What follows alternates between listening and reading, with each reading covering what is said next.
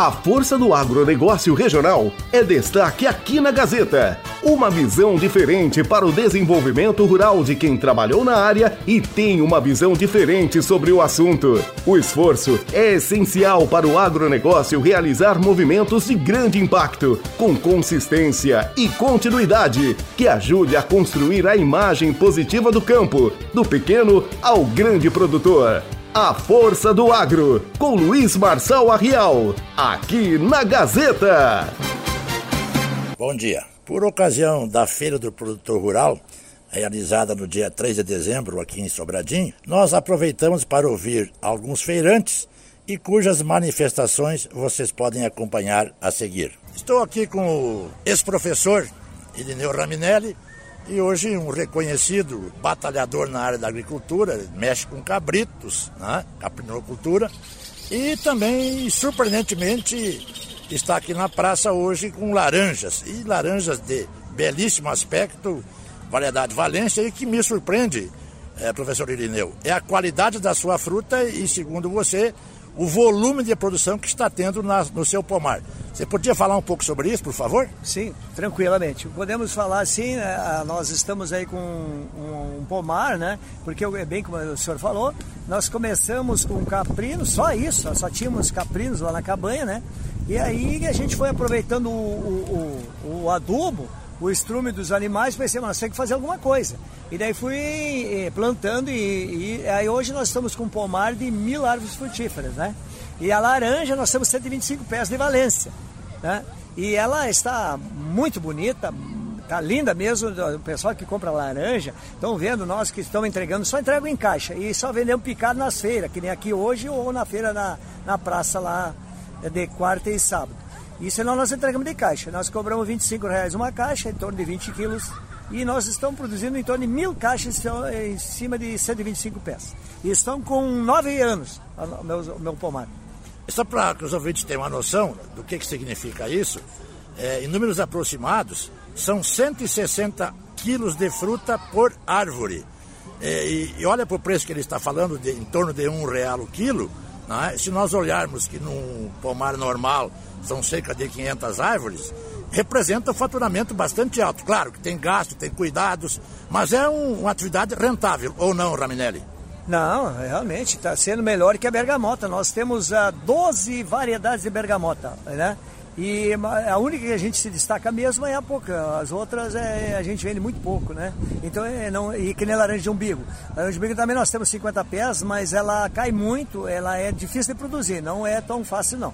E a, e a Valência não, a Valência nós só estamos cuidando assim, ó, aplicando o calo da bordaleza e óleo de ninho e nada mais. E, e, e adubo dos cabritos, nós colocamos o esterco, um saco ou um carrinho, um balaio por pé. Fizemos esse tratamento Nesse ano que passou, nunca tinha produzido assim, a produção esse ano é extraordinária. Mas para o próximo ano, devido a essa enxuta agora e muita chuva na hora da floração, ela caiu muito. No ano que vem vai ser pouca laranja. Pode anotar aí, que vai faltar laranja o ano que vem. Não, e tem uma outra coisa fora esses aspectos climáticos. Nós sabemos que citros tem uma coisa que chama-se alternância. Um ano dá uma montanha e outro ano diminui um pouco a, a, a produtividade e a produção. Mas assim, eu sei que a sua área ali, Raminelli, é pequena, né? É não, não tem muito espaço para crescer, mas assim, em termos de fruticultura, tu vê isso como uma atividade lucrativa e que a região pode trabalhar com isso também? Mas lógico, isso aqui eu tenho falado para os prefeitos aqui, olha, de, olha, 50 anos atrás, nós temos condições de colocar aqui um, uma indústria de suco. Nós produzimos laranja aqui em quantidade e qualidade. Nós poderíamos ter uma indústria de suco aqui, ó, é, é, de chimias. É, é, isso aí nós tínhamos que fazer conservas. O que fazer? Nós estamos produzindo frutas aqui, é incrível. O meu pomar é só ir lá olhar, né? O nosso forte é figo. O primeiro lugar é figo.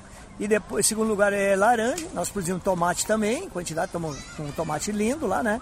Mas veja bem, nós poderíamos produzir ah, frutas de, de, de, de, N, N variedades aqui, tudo produz. A cítrica produz muito bem aqui, ó. E falar que um ano ela produz bem, outro não. Mas a Valência não. A Valência tem produzido praticamente todo ano a mesma coisa. Agora, a Montenegrina, a Bergamota é aquela. Dá um ano, outro não dá. A do céu a mesma coisa, né? Mas a Valência não. A Valência é uma laranja que produz praticamente todo ano. Perfeito. Agora você falou de figo, me causou uma agradável surpresa, porque figo é um produto de alto valor agregado e eu não sei como está o rendimento. Não sei que variedade tem, se é o pingo de ouro ou pingo de mel, ou gotas de sereno, eu não sei que variedade você está trabalhando, mas a, a, minha curiosidade é saber a produtividade é, do figo aqui na nossa região. Olha, nós estamos hoje com 200 pés de figo, 230, mas produzindo mesmo 200. Em 200 pés de figo nós temos valinhos, eu tenho só 10 pés de pingo de mel, o resto só valinhos, é o preto graúdo aquele, né? Mas nós produzimos no ano passado 2.300 quilos, né? De figo. Aí tu vês, vendemos a 10 reais o quilo, e a chimia a gente vende mais, né? A chimia a gente a 15 reais. Então o que não se pode vender in natura a gente faz uma chimia, né? E, mas o figo é rentável, é uma coisa muito boa. E, e, só que depende muito do clima também, porque se é um ano chuvoso, ele estraga muito fácil. Bom, esse é o figo de mesa, né? Mas também nós temos a questão aqui que você poderia trabalhar com figo industrial, né? que também é um bom negócio. Se o figo de mesa é rentável, o de indústria igualmente vai ser. E tu tem alguma outra variedade de fruta que está trabalhando que promete é, boa adaptação e bom rendimento aqui, professor Irineu? Olha, nós temos praticamente tudo um pouquinho. Nós temos nogueiras que comecei a produzir ano passado, tem oliveira que começou a produzir ano passado, porque o meu pomar eu fiz ele em 2008, 2009, 2010. Então, uh, praticamente tudo está produzindo, né? E a gente tem experiência de várias. Mas, por exemplo, laranja de a bergamota de, de, sem semente, essa foi um talo. Tenho 15 pés, mas não vale nada. É uma bergamota que bicha e ela cai muito cedo e sempre murcha. É uma bergamota ruim. Essa, essa não eu não aconselho ninguém plantar porque não, não, não funciona.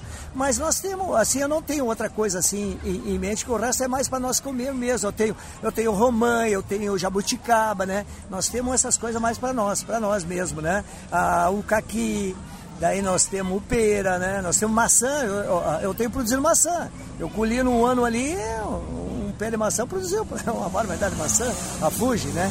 Produz aqui também. Então tem esse tipo de coisa, tudo produz aí, né? Bom, você falou de romã. Me comentava aqui em off de que teve um, algumas árvores que produziram grande quantidade de frutos. Você confirma isso?